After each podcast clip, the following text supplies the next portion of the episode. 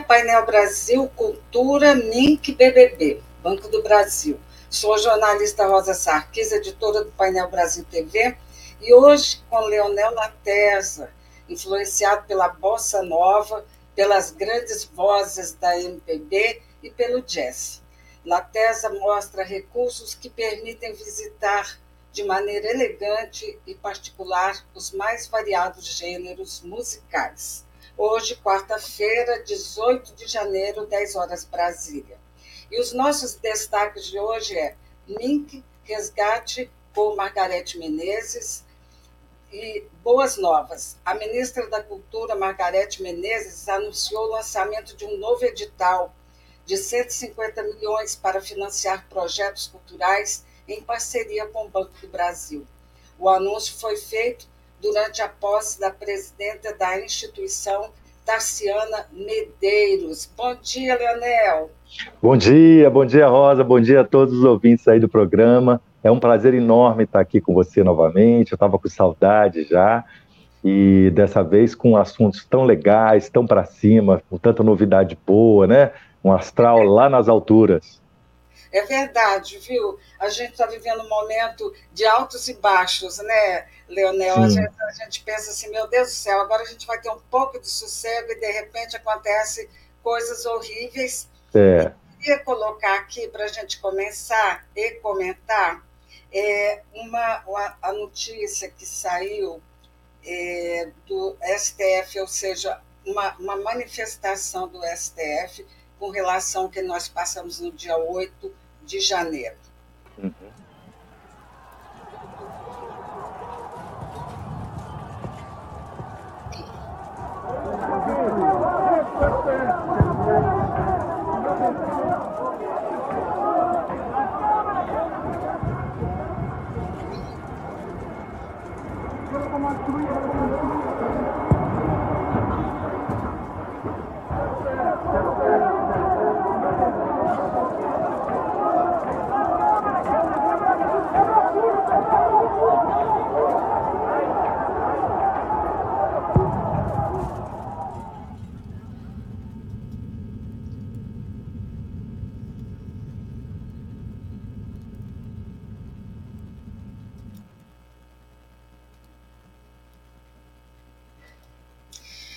Então, é, o que a gente passou, qual foi o impacto que você teve na hora que você assistiu aquelas cenas? Onde é que você estava? Enfim, Leonel.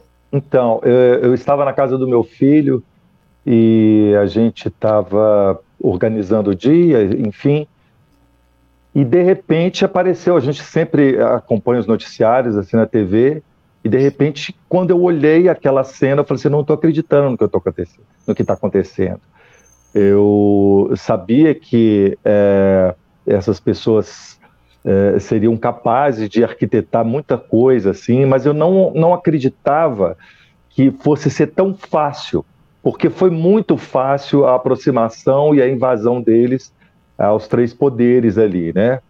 Agora, é, com relação a esse vídeo, né, do, do, do Supremo, que, que fala da democracia inabalada e, e tudo mais, eu acho que o que a gente pode tirar desse, dessa, eh, eh, dessa, desses acontecimentos é que não foi somente sobre quebrar coisas, não foi somente contra atentar contra o patrimônio, não é?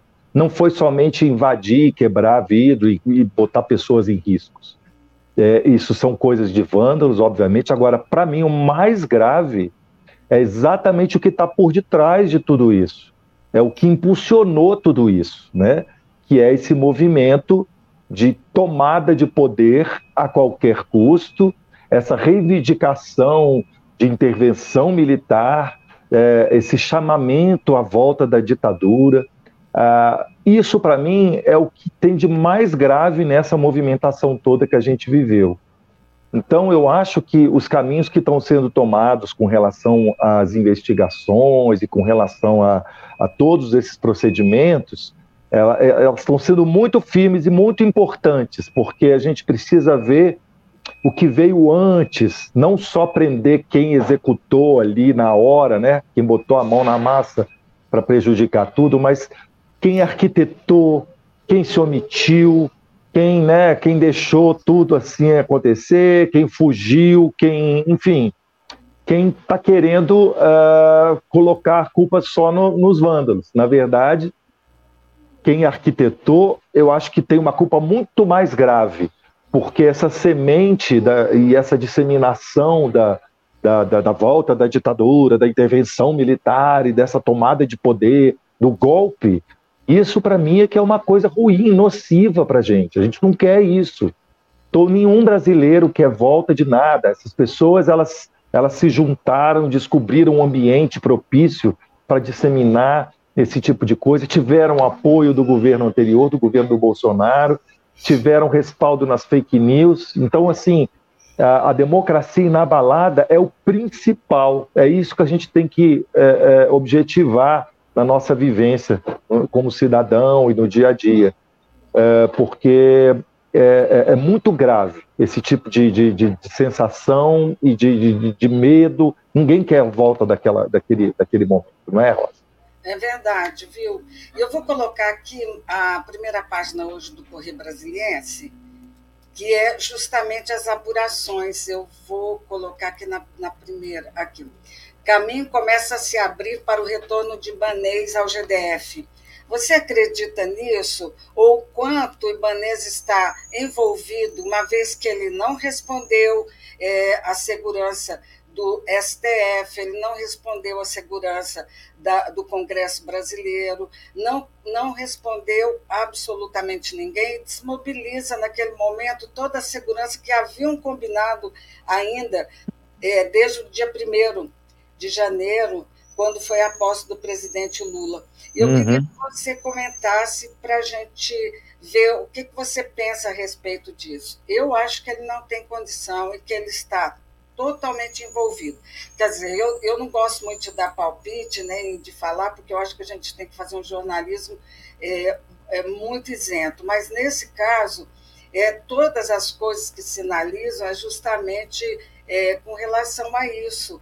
Eu sou, eu sou dona da casa, eu respondo pelo, pelo que acontece na minha casa. Então, não há esse negócio de isenção. Então, eu queria que você comentasse é, eu acho que é importante a gente começar a prestar atenção é, não apenas nos atos, né, mas nas omissões também. Então, assim, no caso do, do governador Ibanês, é, é, óbvio, a gente como cidadão, como, como, como morador aqui de Brasília e tal, a gente sabe que o responsável pelo comando da Polícia Militar é do governador. Ponto final. Se um secretário omitiu uma informação, se algum plano foi mudado em cima da hora, cabia ao governador a pensar assim: opa, peraí, que mudança de plano é essa? Deixa eu consultar lá o ministro da Justiça. Afinal de contas, é o governo executivo, é o governo federal que banca a minha PM aqui. Então, deixa eu perguntar como é que ele quer. Olha, está mudando aqui. Né? Ele recebeu a informação de que todos aqueles golpistas estavam sendo escoltados até a Praça dos Três Poderes.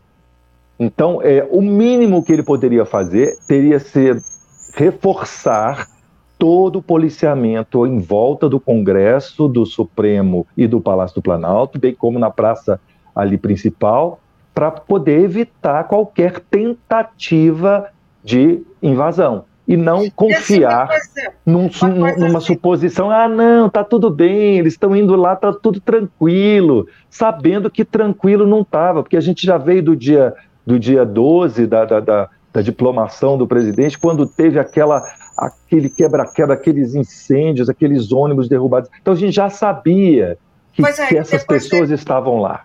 Outro, outro, outra questão assim impactante foi o dia 24, com a, com a explosão de um, de um caminhão, caminhão-tanque cheio de combustível que estava ali na que ia chegar até o aeroporto. Então seria uma tragédia que a gente nunca viu no Brasil. Sim, eu, exatamente. Eu estava inclusive vendo uma reportagem há pouco que mostrou que se não fosse o, o, o motorista do caminhão para fazer uma revisão ali no, no, no, no caminhão para ver se não tinha alguma coisa ali, ele, ele poderia ter levado uma bomba que poderia ter causado um acidente de proporções assim, não dá para nem prever. Eu vou colocar aqui agora é, é, a respeito de, de Cavalcante e também de terminar. Que é o mural né, do, no Palácio do Planalto, as mulacas, que fica no terceiro andar do salão, e teve sete rastros. Outras peças de arte também sofreram danos. Quer dizer, a gente viu aí uma distribuição é, da arte Houve um, um, um, relógio também, um relógio que foi destruído, um relógio raríssimo, antigo e várias outras coisas.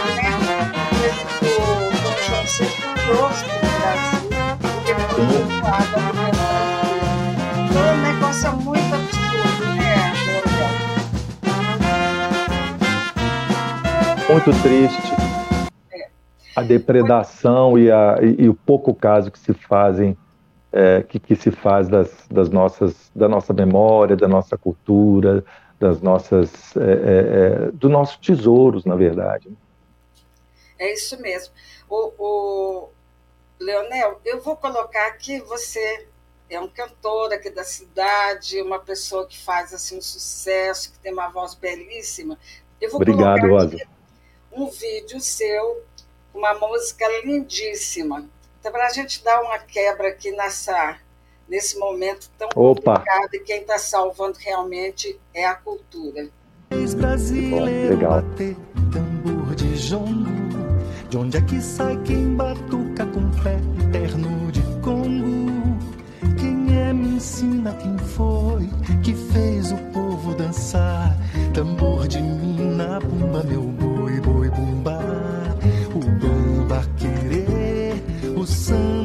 jexá, quando o Brasil resolveu cantar.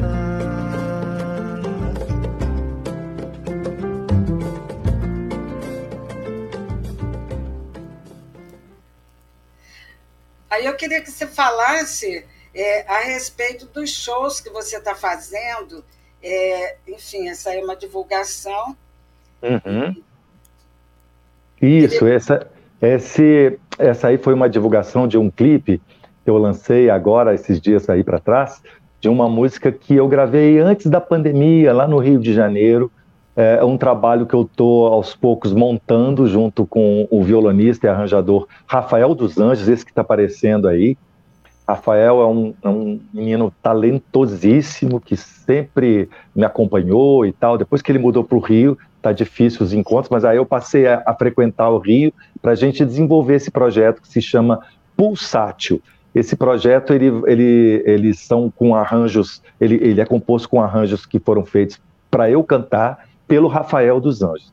Vai ser um EP de seis músicas e a gente já está encaminhando. Essa é a, foi a quarta música que a gente gravou, essa que se chama Áfrico é uma música do Sérgio Santos e do letrista Paulo César Pinheiro. Sérgio Santos é um compositor mineiro, queridíssimo, talentosíssimo, e fez essa, essa música com uma letra que celebra o poder do, do, do nosso povo negro é, no Brasil, que, que, que, trouxe todo, tudo que a gente tem, né, praticamente, é, é, é na nossa vida, é, veio do, do, do povo negro e a gente tem que sempre fazer essa reverência, abrir espaços e, e enfim.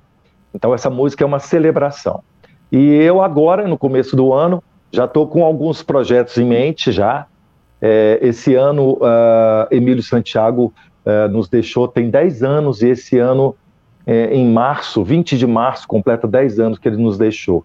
E eu, como um fã eterno do Emílio, não podia de deixar de fazer uma uma homenagem. Eu estou montando um show só com um repertório que o Emílio gravou. É, a ideia é que a gente é, explore é, todos os espaços possíveis aqui na cidade e fora daqui também, né? É, tem um assunto que eu sei que você vai tratar hoje, que é que são os editais e, e, e o novo Ministério da Cultura, que graças a Deus está de volta, né? E com uma mulher negra baiana poderosíssima à frente, né? É, então, assim, meus projetos estão assim a todo vapor. Espero que a gente consiga trabalhar bastante aqui em Brasília e, e acho que com, com, essa, com essa nova onda, essa nova energia que está chegando para a cultura, a gente consiga fazer o nosso trabalho chegar ao maior número de pessoas possível. Então, vou colocar aqui a Margarete Menezes, que esteve na posse da, da presidenta do Banco do Brasil, a Tarciana, eu vou colocar aqui. Temos gente... que a tentativa de golpes que sofremos recentemente tem a ver com o descontentamento de alguns com a transformação. Só um minutinho, deixa eu arrumar aqui. Pois não. Que, é. que eu me confundi, só um segundo. É muito legal saber também que uma, que uma mulher de carreira está tomando posse né, no Banco do Brasil e, e na Caixa também, né? Mas é. especificamente no Banco do Brasil, que tem tanto apoiado a cultura esses anos todos. É, vai ser muito Vemos importante que a alguém de lá de, de golpes que sofremos recentemente tem a ver com o descontentamento de alguns com a transformação social e ascensão da população negra e dos grupos excluídos ao poder. Tem a ver com as conquistas sociais, tem a ver com o desejo que as coisas continuassem como dantes no quartel de Abrante. Tem a ver com o racismo, a misoginia, a homofobia e tanto tipo de preconceitos e exclusão.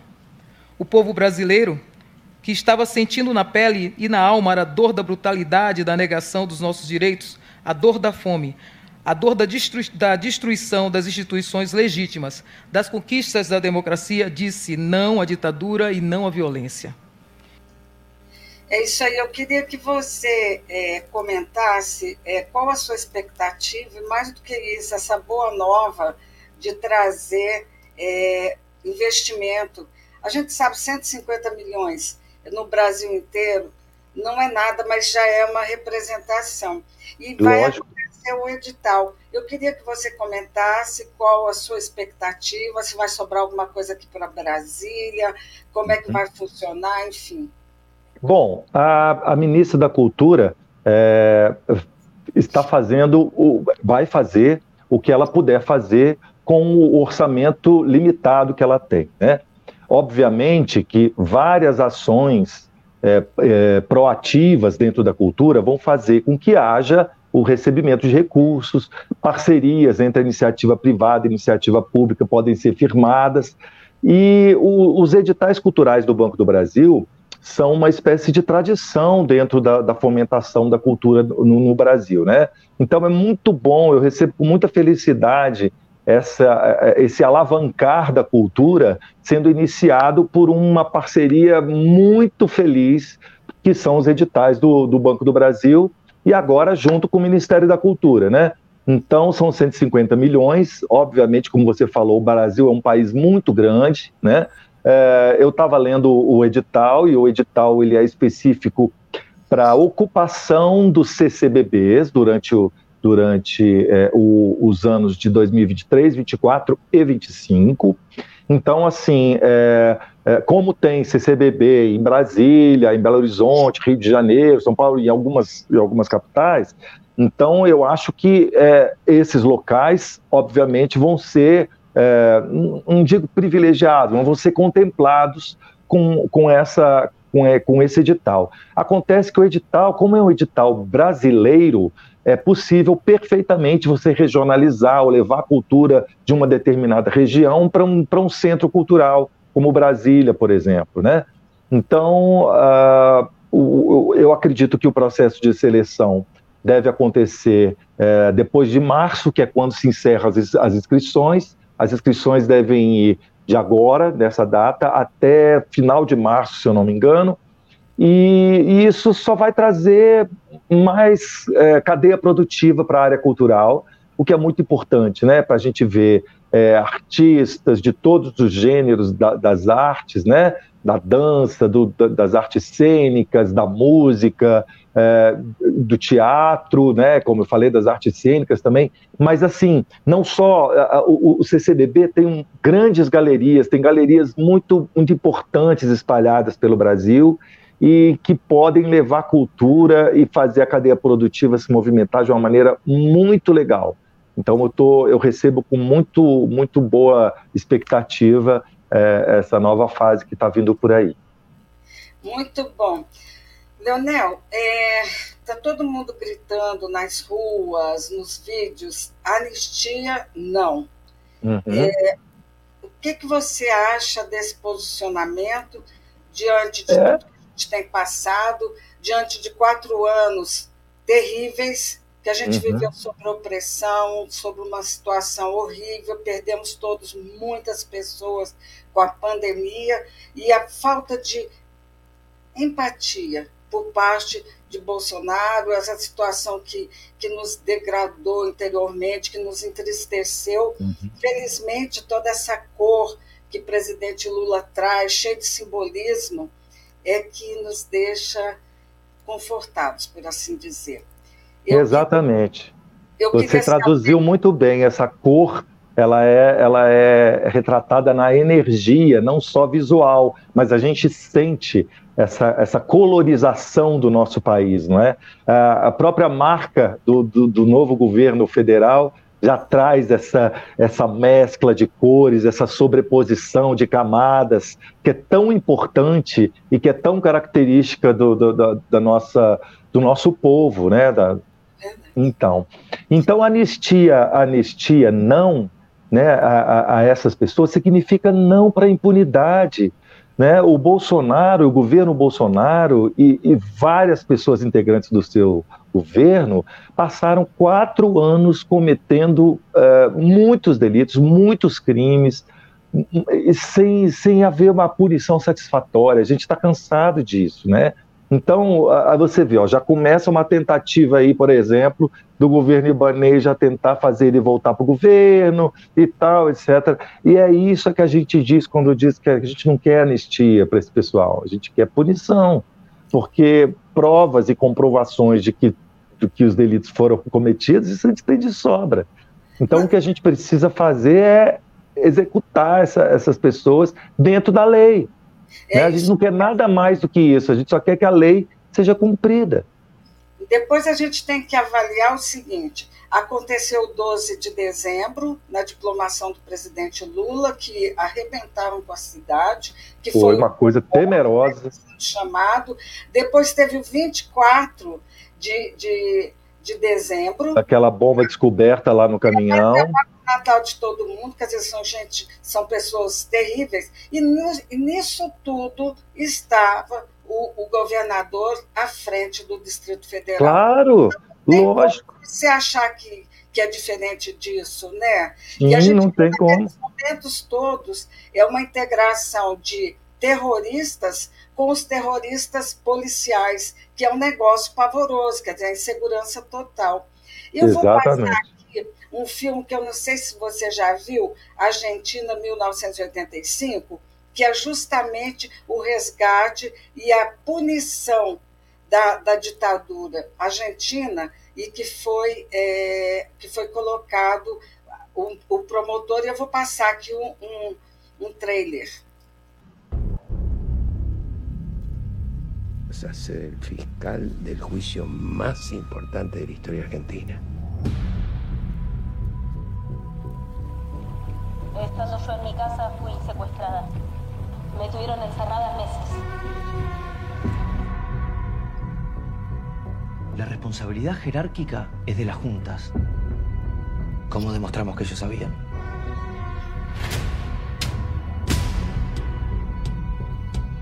Esta es nuestra oportunidad.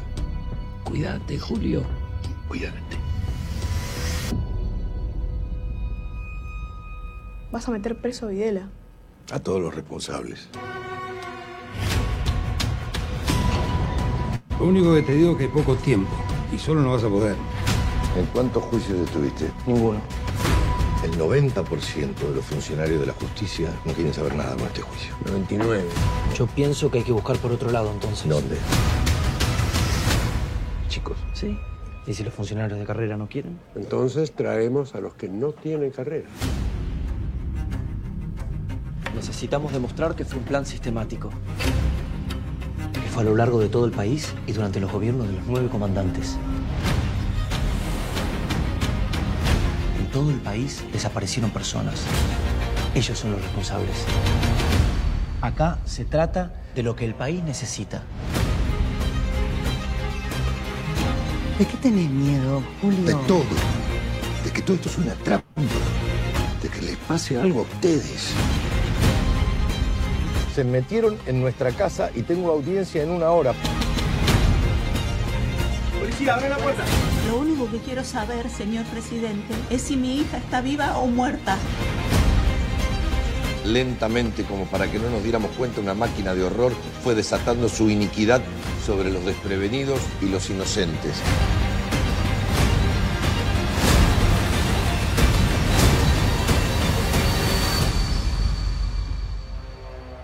Isso La aí. historia no la hicieron tipo como yo.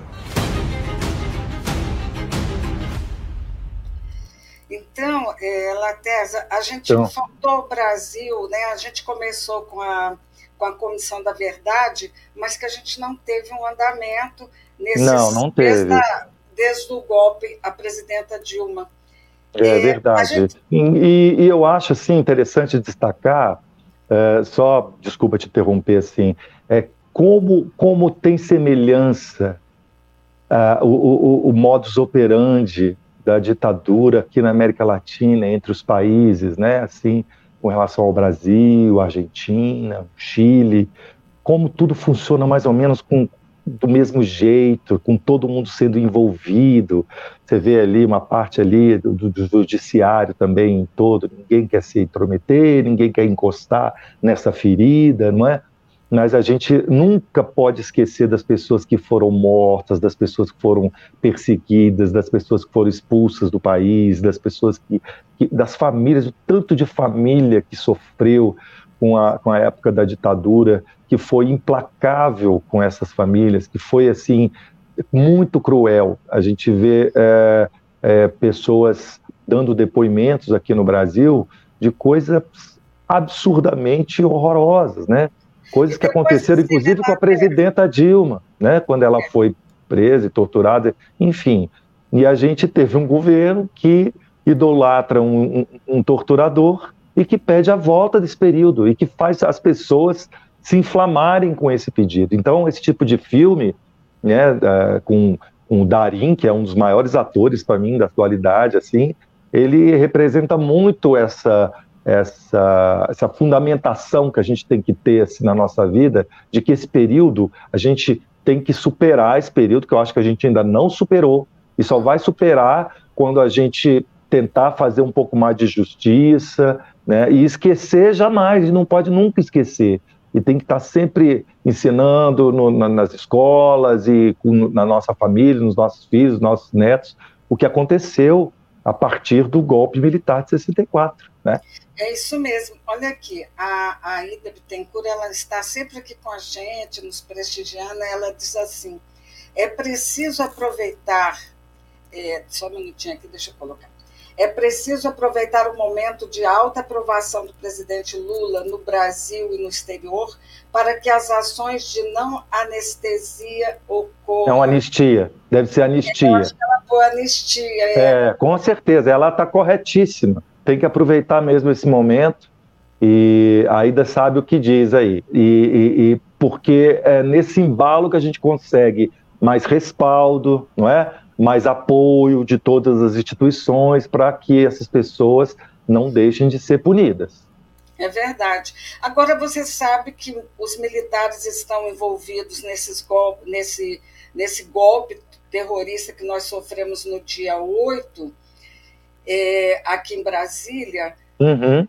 aquela, aquela assim, enfim, aquelas ocupações Sim, houve militares que estavam eh, mostrando a saída para os golpistas, mostrando a- um roteiro, uma rota de fuga. É, e você sabe, você acha que eles serão punidos? Que eles vão ser chamados à justiça? Ou a gente não vai conseguir fazer isso? Olha, é, é, assim, eu espero que eles sejam chamados. Agora, a gente sabe, pela, pelo histórico né, de, de, de, de julgamentos e de problemas com militares que a gente teve, que eles têm uma justiça específica, né?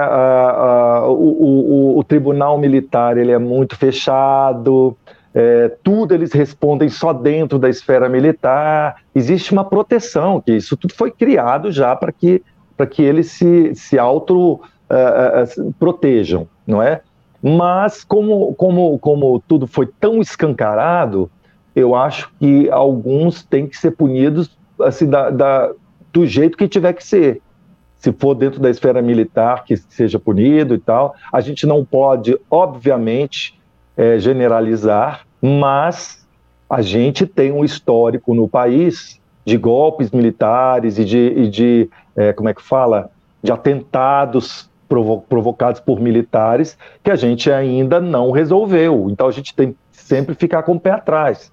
A gente tem que confiar. Existem pessoas da confiança do presidente Lula que estão na esfera militar, mas também existem pessoas ali que ainda têm aquela visão retrógrada e que são muito conservadores e que apoiaram bastante o Bolsonaro no governo dele.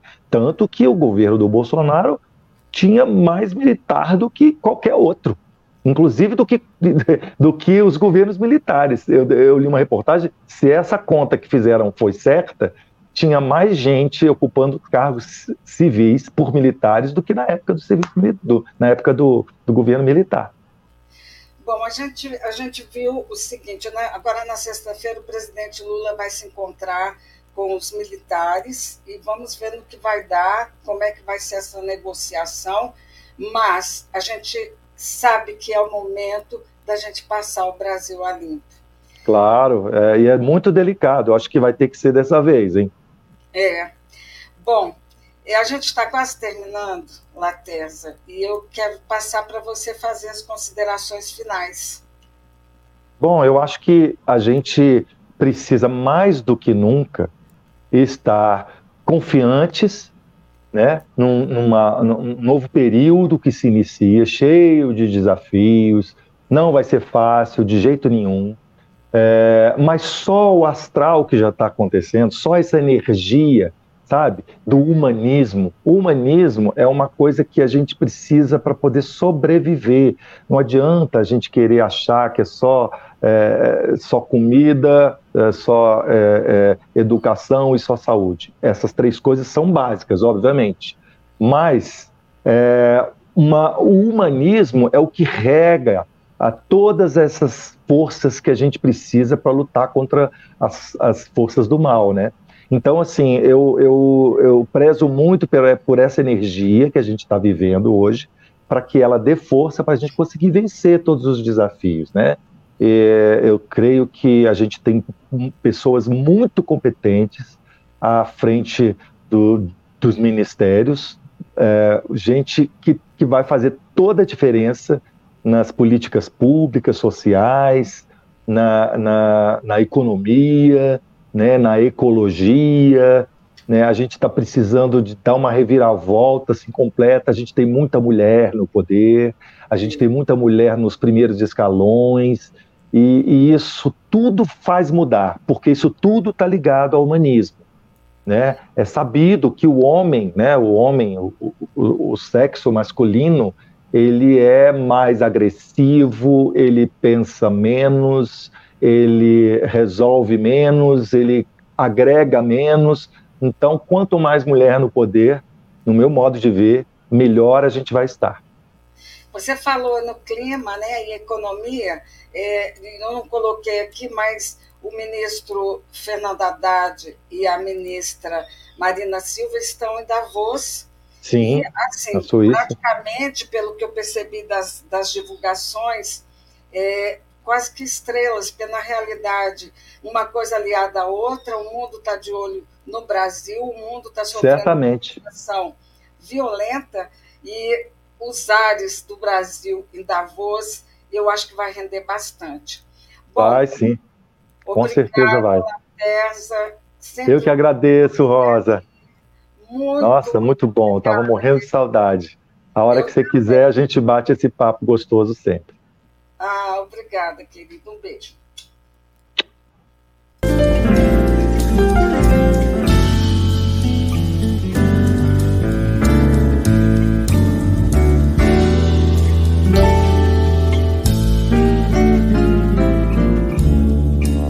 Na linha de horizonte.